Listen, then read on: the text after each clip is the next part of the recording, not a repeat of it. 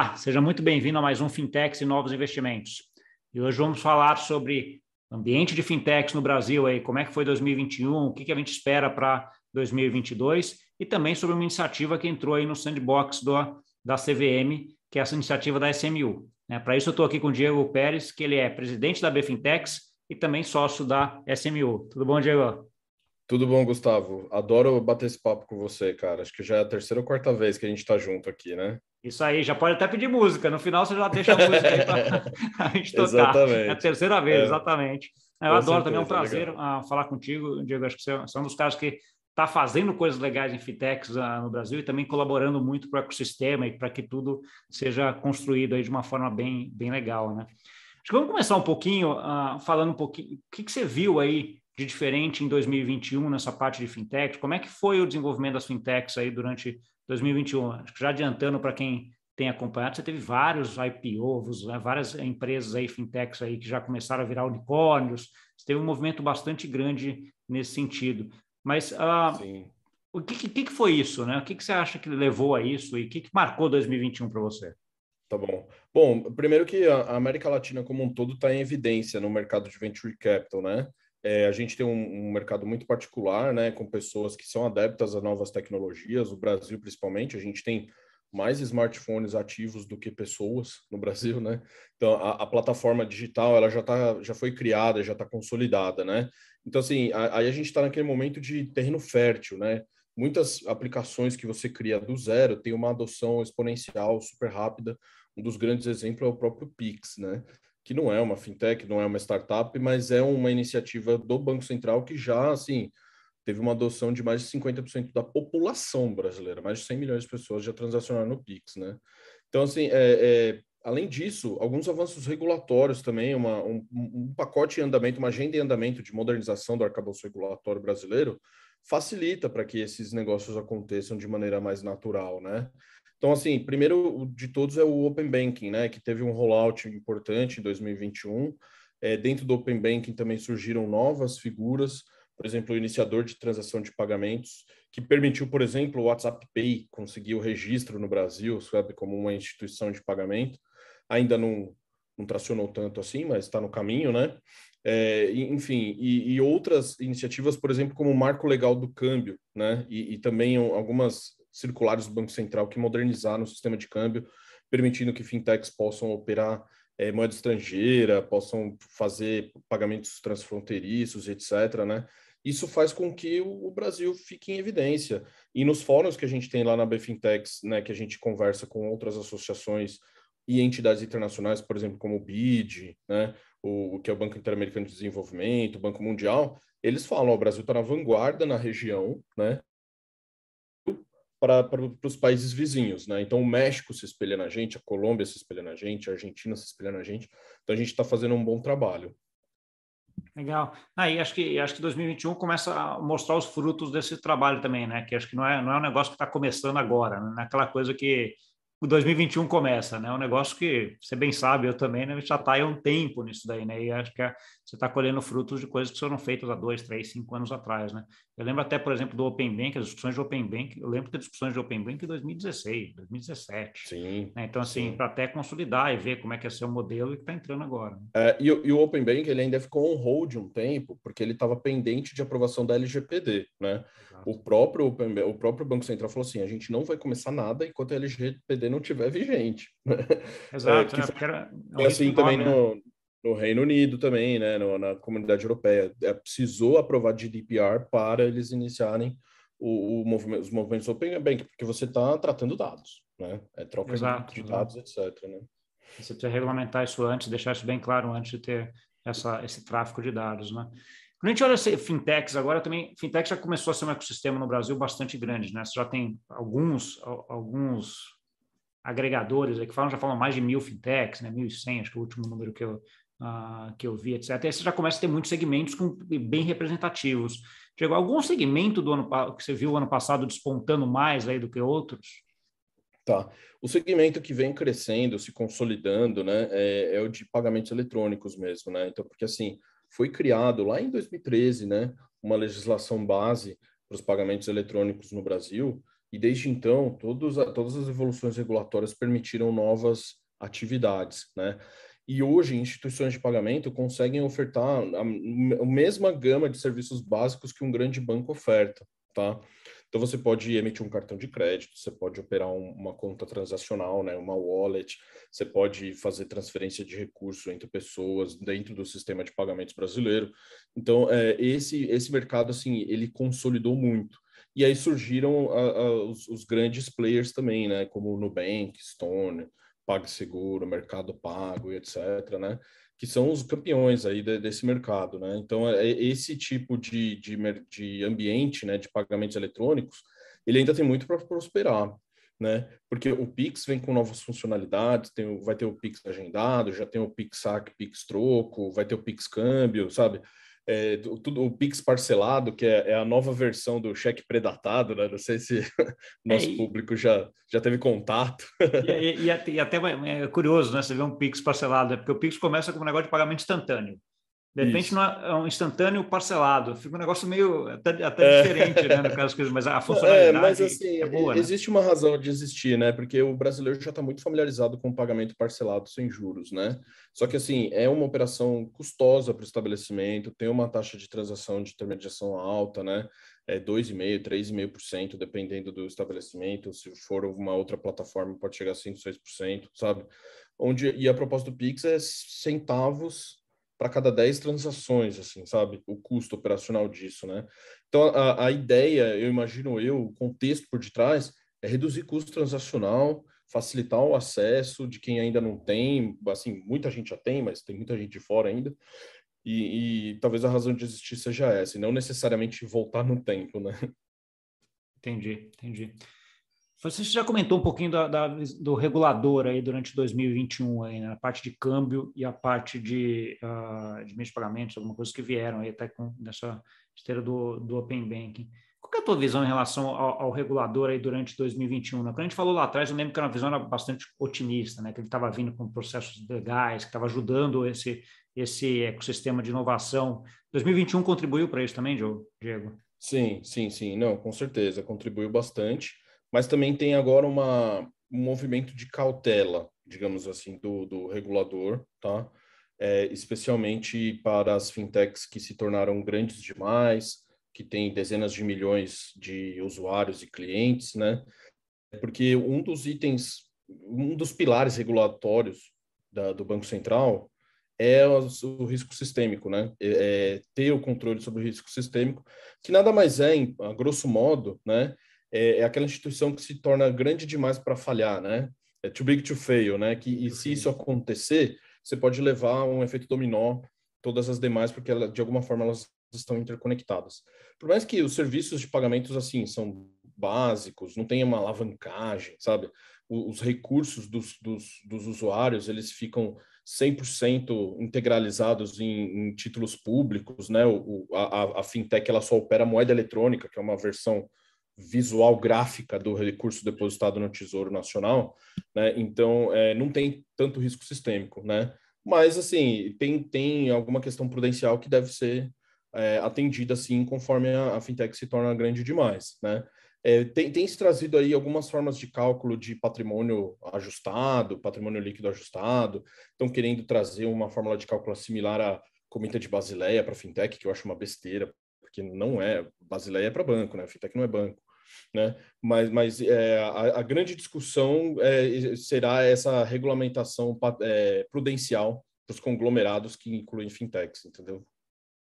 Isso, isso eu vejo pelo lado bom, né? Porque de certa forma mostra que você está ganhando está ganhando representatividade no setor financeiro, né? Porque Sim. antes quando você tinha a fintech pequenininha lá que estava lá minúscula, etc, ok, deixa deixa lá e vamos. Agora que você tem fintech já com milhões de usuários e com coisas, as soluções dela acabam acabam sendo importantes até para o ecossistema financeiro, mesmo que não seja, como você mesmo falou, num banco, onde você tem o risco de você emprestou dinheiro para o banco, o banco quebra, e aí como é que você vai pegar isso? Não é esse exatamente o risco, mas é um serviço que está aí que todo mundo usa, né? Então, de repente, ficar sem aquele serviço é uma complicação grande, né? Então, aí Sim. tem que verificar Seria, como Seria um você... retrocesso, né? É um retrocesso, por exemplo, se um grande player com 30, 40 milhões de usuários deixa de existir, essas é. pessoas vão, vão ficar aquém do, do, do, do esperado. É, exato, aí não tem esse risco de, não tem o risco do, do dinheiro do cara quebrar, mas tem o risco de, do, do, impacto que ele tem no, no sistema em si, né? Já estamos aqui em fevereiro, né? A gente falando ainda de 2021, vamos falar de 2022 agora. Diego, como é que, que você está vendo em 2022? Você já deu uma, uma, uma, um, spoiler, um spoiler aí falando um pouco das preocupações do regulador em relação a risco sistêmico. que mais que a gente deve ver aí durante 2022 em fintechs? Tá. É, no, no, apagar das luzes de 2021, teve uma medida provisória que foi apresentada pelo Ministério da Economia, né, é, que visa modernizar os registros públicos, tá? É a MP 1085, né?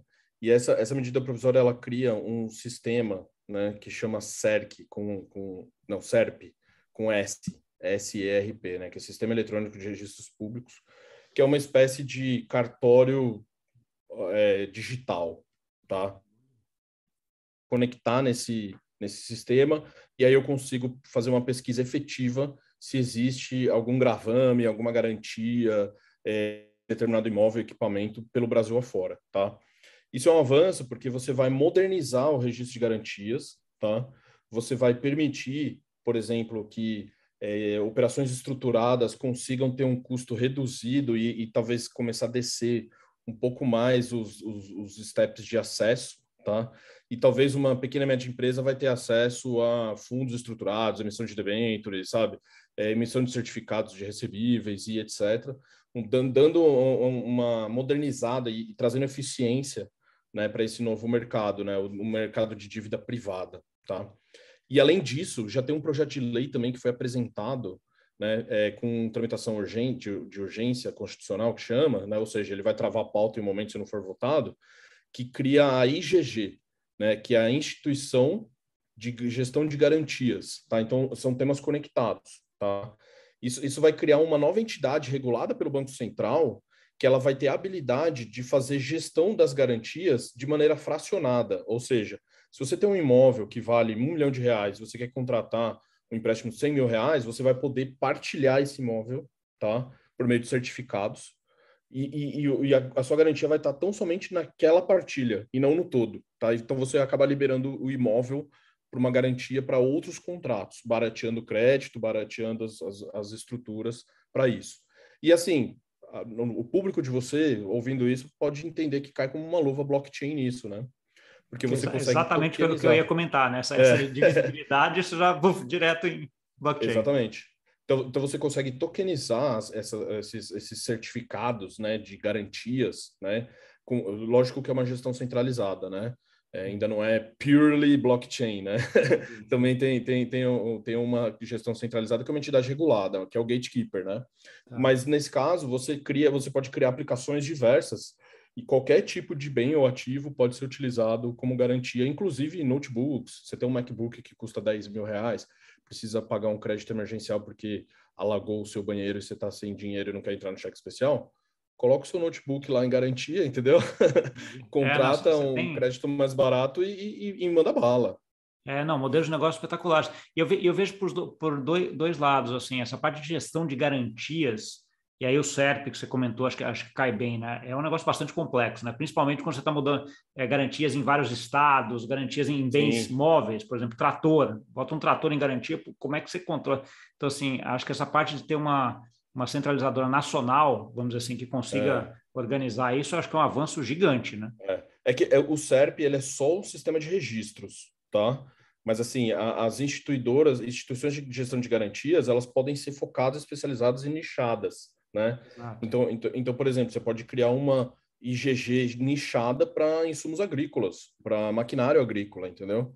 E, e, o operador daquela IGG é alguém que entende, que sabe que aquela colheitadeira lá vale tanto e que sabe que ele tem liquidez se precisar executá-la, entendeu?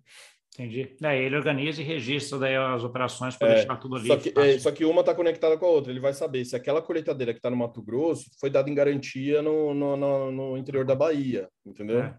Exato, que, que hoje é uma complicação grande isso. Daí, Essa é a né? complicação. É. É, então, Não, assim, a gente conversa com algumas fintechs que atuam no agronegócio, por exemplo, a, a, dificuldade é essa. Existem cartórios de registro de títulos do interior do Mato Grosso do Sul que, assim, você não sabe como acessar a informação que está lá. É, só indo é. lá no balcão, entendeu? Exato. Aí você não vai rodar 500, 600 quilômetros de carro de uma capital para poder pegar uma informação que deveria estar disponível na rede.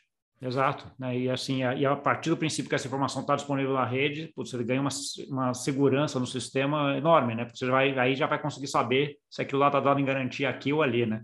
Então, assim, isso Exatamente. facilita bastante. E essa, junto com isso, essa parte da divisibilidade dos bens, que é o que você comentou que a IGG permite, tem casos de casos, eu consigo pensar agora uns cinco, seis casos de uso assim espetaculares para ser montados em cima, né? Então, assim. Não, as oportunidades são imensas você quiser pegar um, aplicativo de delivery, um iFood da vida, assim, sabe? Se você quiser antecipar é, um recebível para o estabelecimento comercial que está lá conectado e ele tem uma geladeira, um frigorífico que pode dar em garantia, sabe? Você consegue fazer isso sem precisar de uma, instituição financeira intermediária, assim, sabe?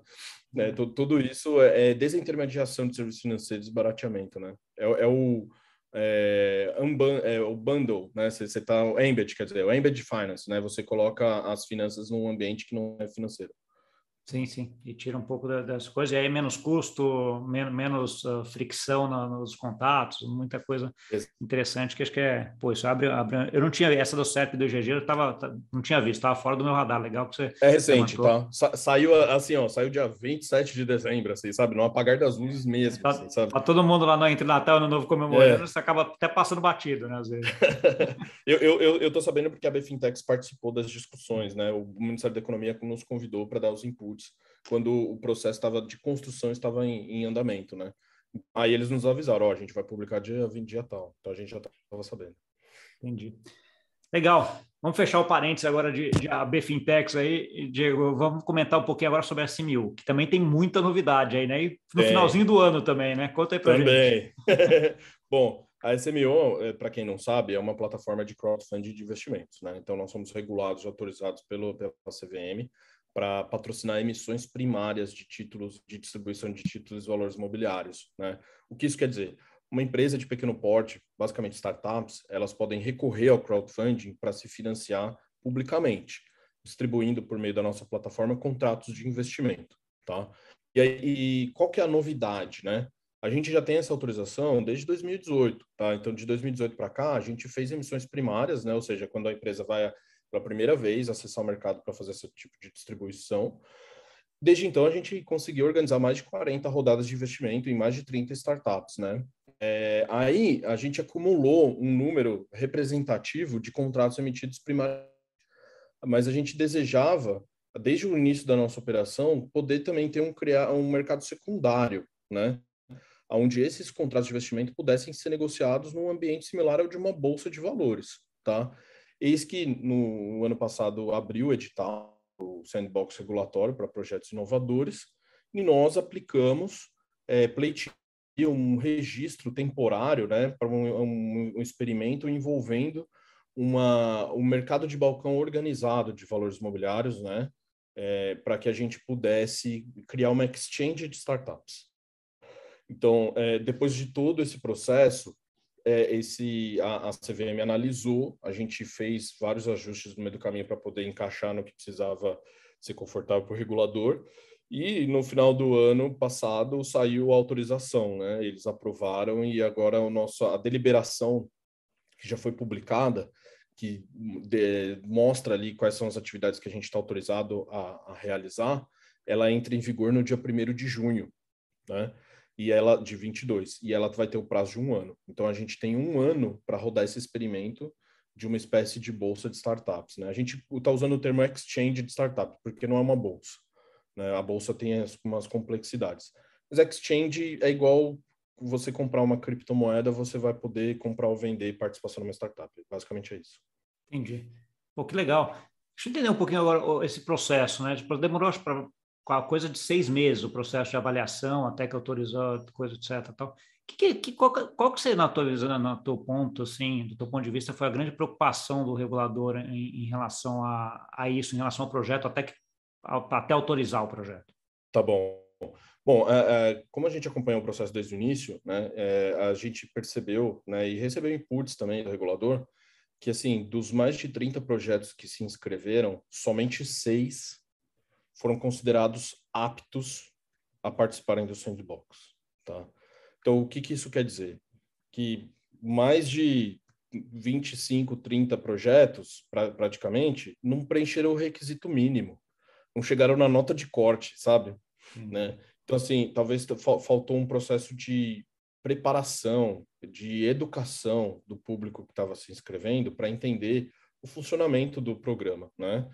É, e aí, assim, a, já, já nesses seis que restaram, né, a preocupação do regulador é assim, você precisa me apontar a regra que você quer ser dispensado para que eu possa analisar se você é capaz ou não de executar essa atividade com a dispensa dessa regra, tá? E não, por exemplo, ó, isso aqui é tão novo que não existe regra, me libera, sabe?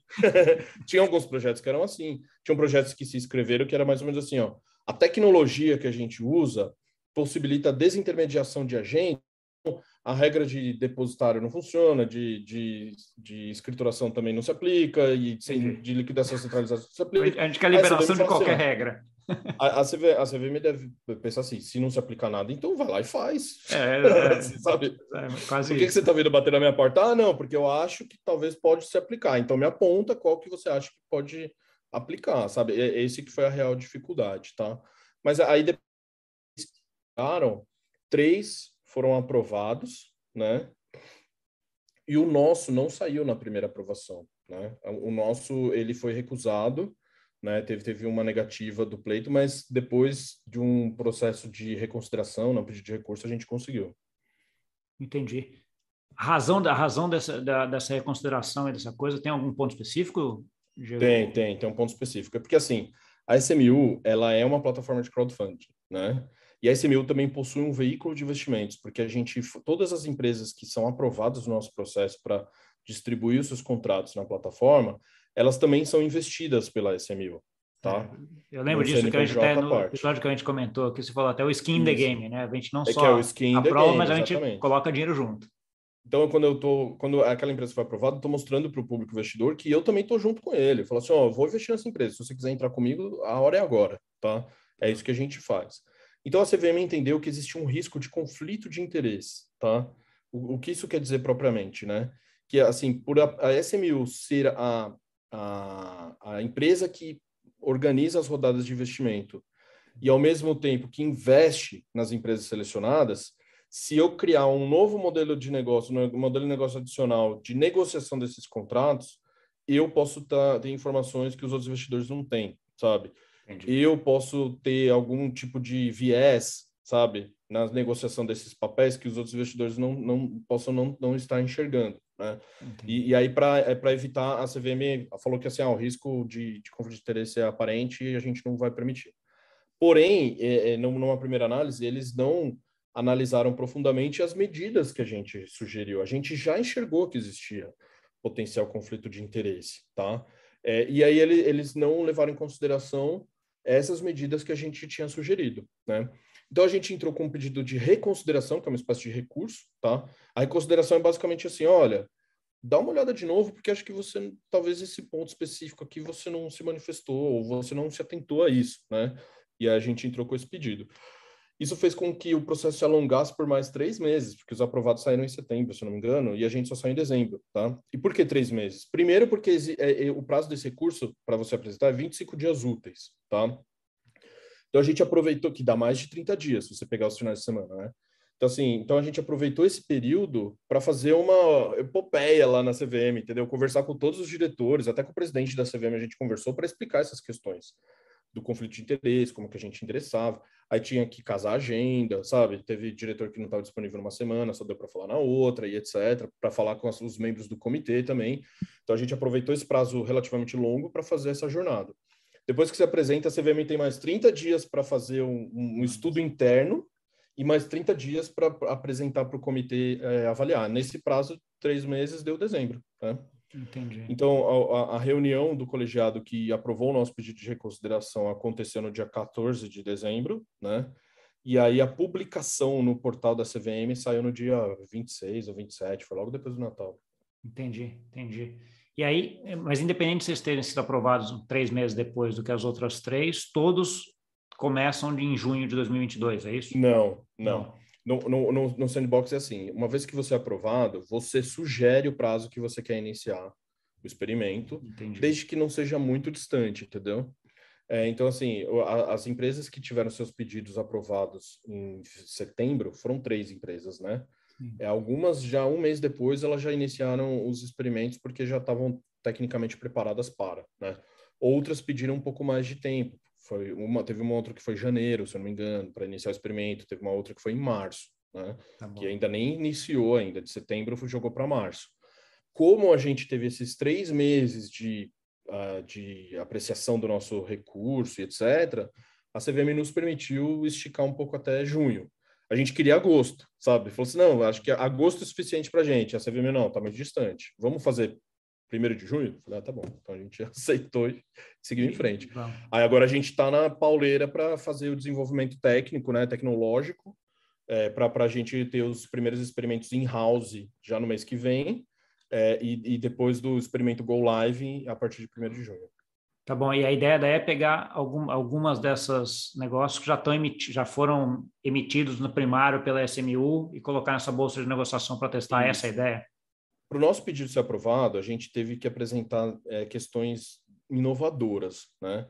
Então, assim, por exemplo, já existe na revisão da 588, que é a regra do crowdfunding, tá? A instrução no CVM 588, é, já está previsto ali que assim que for publicado, as plataformas vão poder criar os seus, seus mercados secundários tá? Só que aquele mercado secundário da 58 ele é pequeno, restrito ao grupo de investidores que investiu naquela empresa, é. sabe?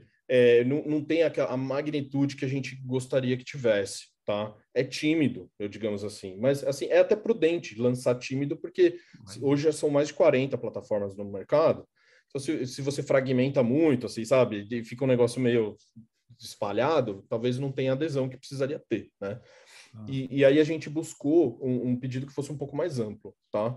Então, assim, a gente extrapolou os limites da 588 e a gente também pediu uma autorização para que empresas que captaram fora da SMU pudessem listar os seus ativos na, nessa nova plataforma, tá? Então, a CVM nos autorizou seis empresas a serem ter seus contratos negociados cuja emissão foi feita por meio da SMU e quatro empresas cuja emissão foi feita por meio de outras plataformas, desde que todas as 10 tenham passado por um processo de emissão via crowdfunding. Não Sim. pode, por exemplo, ah, captei investimento com um grupo de investidores anjo, tenho 30 investidores anjo aqui, eu acho que eu quero listar os contratos aqui. Não pode, porque foi uma emissão privada, não é valor imobiliário, entendeu? Entendi, entendi, entendi. Pô, espetacular, né? Então significa a partir de junho a gente já tem aí uma, uma exchange. E o legal disso é que quem investiu vai ter precificação, né? Você vai, vai, poder ver o quanto vale, porque vai ter mercado secundário, né? Então, isso é, isso é bem Exatamente. interessante, que, é, que é um dos, uma das grandes dores de quem investe uh, via crowdfunding ou via uh, investimento anjo, qualquer que seja que está investindo em startup. Essa é uma das grandes dores, né? Você investe, Sim. e aí quando é que você vai saber o preço daquilo lá? Só na próxima rodada de captação, é. em algum momento, né? É, Assim, lá em SMU, por exemplo, como nós somos investidores, a gente faz uma coleta de informações da empresa pós-emissão, entendeu? a gente mantém os reportes em dia, né? E a gente consegue entregar é, insumo suficiente para o investidor mais sofisticado imaginar quanto que o valuation daquela empresa subiu ou desceu, tá? Com base nos resultados financeiros. A gente não faz isso proativamente, tipo, ó, essa empresa está valendo tanto com a nossa metodologia, tá? Hoje, com esse mercado secundário, você vai conseguir precificar o mercado, né? Porque, ó, os tokens daquela empresa estão sendo negociados a X reais por token, que teve uma valorização ou desvalorização, e o valuation é mais ou menos esse, tá? Mas ainda assim, por se tratarem de empresas de capital fechado, cujo balanço não exige auditoria independente, sabe?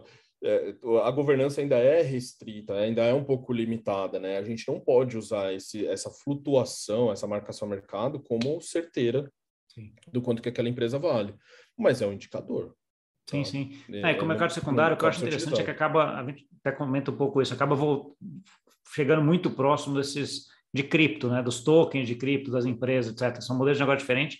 Assim, token de cripto, quando você está investindo, não é exatamente um equity, né? Eles têm utility, tem um monte de coisa lá dentro e tal, mas tem preço lá 24 por 7 o tempo inteiro, você consegue comprar, né? Aqui ah, é um negócio mais equity, mais garantido, você tem mais ah, o regulador do seu lado, vamos dizer assim, né? Com todas as regras, mas você tem essa dificuldade de precificação. À medida que você começa a vir mais para o lado de cá, que é um pouco do que esse projeto teu acaba fazendo, você começa a dar liquidez e precificação também para esse, esse mercado, né? É super interessante isso. Com certeza.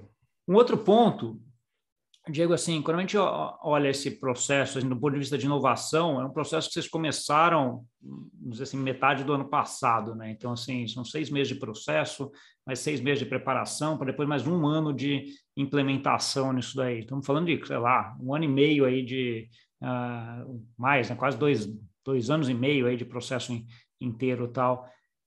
Não é muito moroso isso? Não deveria ser mais rápido esse processo? Não, deveria ser mais rápido, com certeza, tá? Mas assim, a partir do momento que você atua num ambiente regulado, você tem que caminhar para e passo com o regulador, né? Assim, é, o, o crowdfunding já foi uma grande inovação para a CVM, tá? É, nunca existiu antes do crowdfunding é, um, um marco regulatório de uma atividade tão inovadora assim em tão pouco tempo. Porque uma das primeiras vezes que a gente interagiu com a CVM para falar de crowdfunding foi em 2014, o marco regulatório saiu em 2017. Né? Então, três anos de discussão para sair o marco regulatório. Né? Dali em diante, as discussões aparentam uh, ser um pouco mais rápidas, assim, porque a inovação acabou sendo é, consolidada dentro do regulador por causa do, de, desse marco regulatório, entendeu? Mas a gente não consegue escapar de algumas burocracias, a gente não consegue escapar de algumas amarras. Quando você ou, trabalha com a distribuição de valores imobiliários, a captação de poupança popular, né, é, existe um, um, risco de perda financeira, é, a gente tem que ser muito zeloso e cauteloso, tá? É, então, assim, eu, eu acho que daria para fazer em menos tempo, com certeza, tá?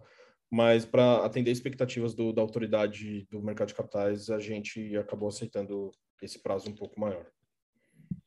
Bom. A gente acabou falando um passar um pouco da, da, da, SMU aí. Queria que você falasse um pouquinho da SMU, o que a gente pode esperar da SMU aí em 2022, né? A gente falou desse projeto, ela vai estar junto, vai fazendo, acho que vai fazer parte importante disso, mas SMU sozinha ali, que, que, como é que ela vai, que, que ela vai fazer em Não, 2022? com certeza. Tá.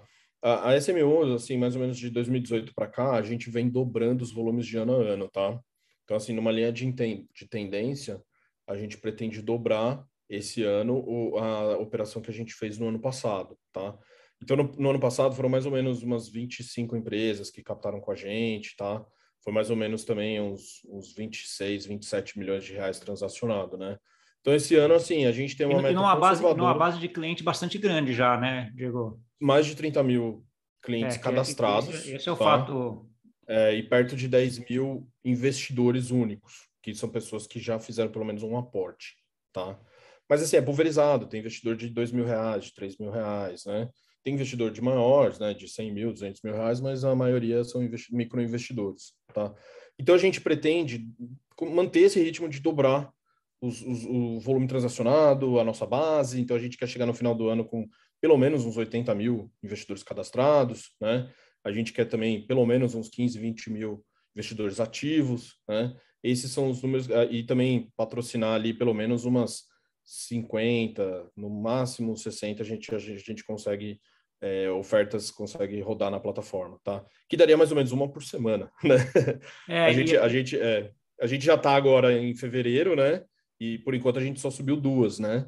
É, então a gente já já já está um pouco abaixo da meta, mas a gente, as próximas semana que vem já sobe uma, depois do carnaval já sobe outra, então a gente já está tentando manter o ritmo.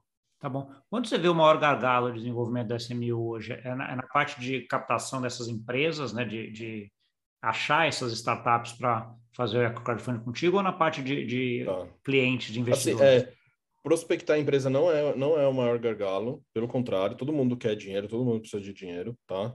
É, então a gente tem uma oferta grande de empresas. O desafio desse, desse lado do, do globo, digamos assim, é filtrar as boas empresas, né? Porque também tem muita empresa ruim que aparece e, e a gente já tem, primeiro, processos automatizados para identificar né, esses pontos, esses red flags. Segundo, uma, uma validação humana, mesmo que superficial no primeiro momento, a gente já passa o facão em várias, né? E depois, quando a gente entra no detalhe do detalhe, a gente pega muita coisa, entendeu? Então, a, a gente tem, tem, esse, tem esse desafio. Crescimento de base também não é tão desafiador assim. Claro que para você ter uma base gigantesca né, de investidores, para que o, o, investimento pulverizado seja rápido e eficiente para fechar uma captação em horas. Então, por exemplo, ano passado a SMU fez uma captação de 2 milhões de reais para ela mesma usando a plataforma, a gente captou em duas horas e meia, 2 milhões de reais. Uhum. Né? teve empresa que captou 5 milhões de reais com a gente em dois, três dias, né? Então, assim, é, é, é um volume alto, então você precisa ter uma base grande, né? É, mas também não é um, um dos maiores desafios.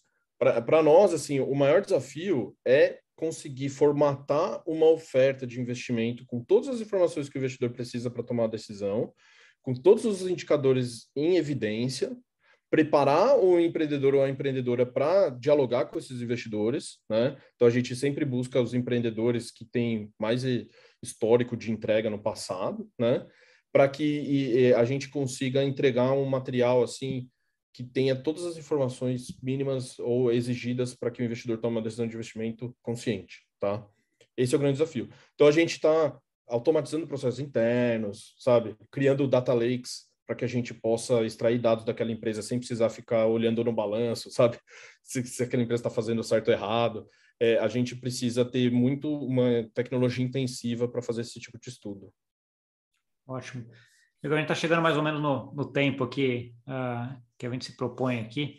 Daria para ficar horas aqui conversando, tem, acho que tem um monte de coisa pra, de dúvidas aqui ou de perguntas ainda. Mas eu queria, eu queria que você deixasse aí uh, uma mensagem final aí para quem nos ouviu e onde que o pessoal te encontra. Tá bom. Não, eu queria deixar uma mensagem que, assim, o investimento em startups, ele deve ser considerado como um ativo, assim, é, que você precisa ter na sua carteira, no seu portfólio, tá? Primeiro, assim, como a gente falou no começo da conversa, a gente tem startups, fintechs acessando a Bolsa de Valores já, né? A gente teve o case da Melios, teve o Enjoei, é, teve, teve o Nubank, que foi para a NICE, tem Mercado Pago também, que está tá listado em outros, outras regiões. Enfim, é, esse tipo de ativo, quanto antes você entrar, melhor, tá? Porque o, o equity velho, ele, ele é muito mais é, presente, né? O, o, aumento, né? Da, da, a valorização do seu investimento, ela é muito mais presente no momento que ela se mantém privada. Depois que ela abre o seu capital, o, o aumento do, do equity velho, ele, ele é retilíneo, digamos assim, sabe? Então, assim, é o momento para você aproveitar é, esse, essa supervalorização é no momento que ela está privada. E, e, a porta de acesso ao crowdfunding, tá? Então, a, a, nossa, não, não recomendação, que essa palavra talvez não é mais correta para utilizar, mas a nossa visão é essa. Não deixe de ter investimento em startups, mesmo que pequeno, mesmo que mínimo, e o crowdfunding te possibilita isso, tá? Sobre como me encontrar, é, tem as redes sociais da SMU, tá? Então, é SMU Investimentos, né? É, arroba SMU Investimentos em todos os canais aí. A gente está no Instagram, a gente está começando a bombar o Twitter agora. A gente tem o nosso podcast é, no, no, Spotify, que é o SMU Educa, onde a gente, é, além de falar sobre a parte de como analisar uma startup, ou para o público investidor, ou como ter um material interessante para receber investimento para o público investidor, para o empreendedor, a gente também convida pessoas para falar, né? Inclusive, você vai ser convidado muito em breve, tá? Então, logo o nosso mercado secundário esteja ativo, funcional, eu vou chamar você para falar no SMU Educa para você dar a sua visão também sobre o mundo dos tokens. Mas Ótimo, não, vou, vou com o maior prazer, é um sempre prazer conversar com, contigo. Tá. E também ah, tem a AB Fintechs, né? Então, a AB Fintechs é a Associação Brasileira de Fintechs. Se você der um Google AB Fintechs, você vai achar a gente lá no LinkedIn, também no Instagram. É, e entra no nosso site, se, inscreva, se inscrevam na nossa newsletter, é abfintechs.com.br para você receber as novidades do, que, do trabalho que a gente vem fazendo. Boa. Você me lembrou, você estava falando dessa história de, de, investir um pouquinho em equity crowdfunding e um pedaço em startup, essa, isso tudo. Eu escrevi um texto há tem uns quatro meses agora na Infomoney, falando aquele 1% investido em ativos de altíssimo risco. Eu não usei exemplo de startup, porque é até mais difícil você, você pegar esses dados de coisa, cara, mas cabe exatamente isso. Você bota um pouquinho que é aquele negócio que pode fazer uma diferença gigante quando a gente está falando de 4, 5, 10 anos, né? Então, assim, é, é, uma estratégia de investimento que eu acho que é muito válida e que acho que todo mundo tem que, tem que seguir. E o legal é que antes você não conseguia colocar 1% em startup, né? Porque você, era difícil, era difícil o acesso, era difícil achar um ticket também, né? pequeno, né? Então, e... Não é todo mundo que tem 1% disponível para um investimento mínimo de 100 mil, 200 mil reais, né? Exato, é um valor alto, é um público, era um valor alto. É um público restrito, né? Hoje em dia, com 2 mil reais, 3 mil reais, você consegue investir em startups. Então, se, se você monta um portfólio de 10 startups ali, né? Que você vai ter lá os seus 20 mil reais alocado em startups, além de você ter um mais chance de ter um retorno sobre aqueles investimentos, você montou seu portfólio de uma maneira interessante também. Exato, não, acho que agrega muito e faz, faz todo sentido, concordo plenamente. Diego, muito obrigado aí para você. Uh, não vou pedir música, porque eu nem consigo colocar música aqui, cara, mas ah, fique, fique pedido dessa forma, né? Acho que você é da terceira, a gente vai conversar várias vezes, eu adoro conversar contigo. Brigadão aí. E para você que nos viu, muito obrigado. Uh, muita informação, muita coisa interessante de gente que está não só fazendo lá, tocando a fintech dele, mas também ajudando o ecossistema aí no Brasil, tá bom? Não esquece de dar o like, de compartilhar com aquele amigo e amiga que gosta desse assunto e até semana que vem. Tchau, tchau.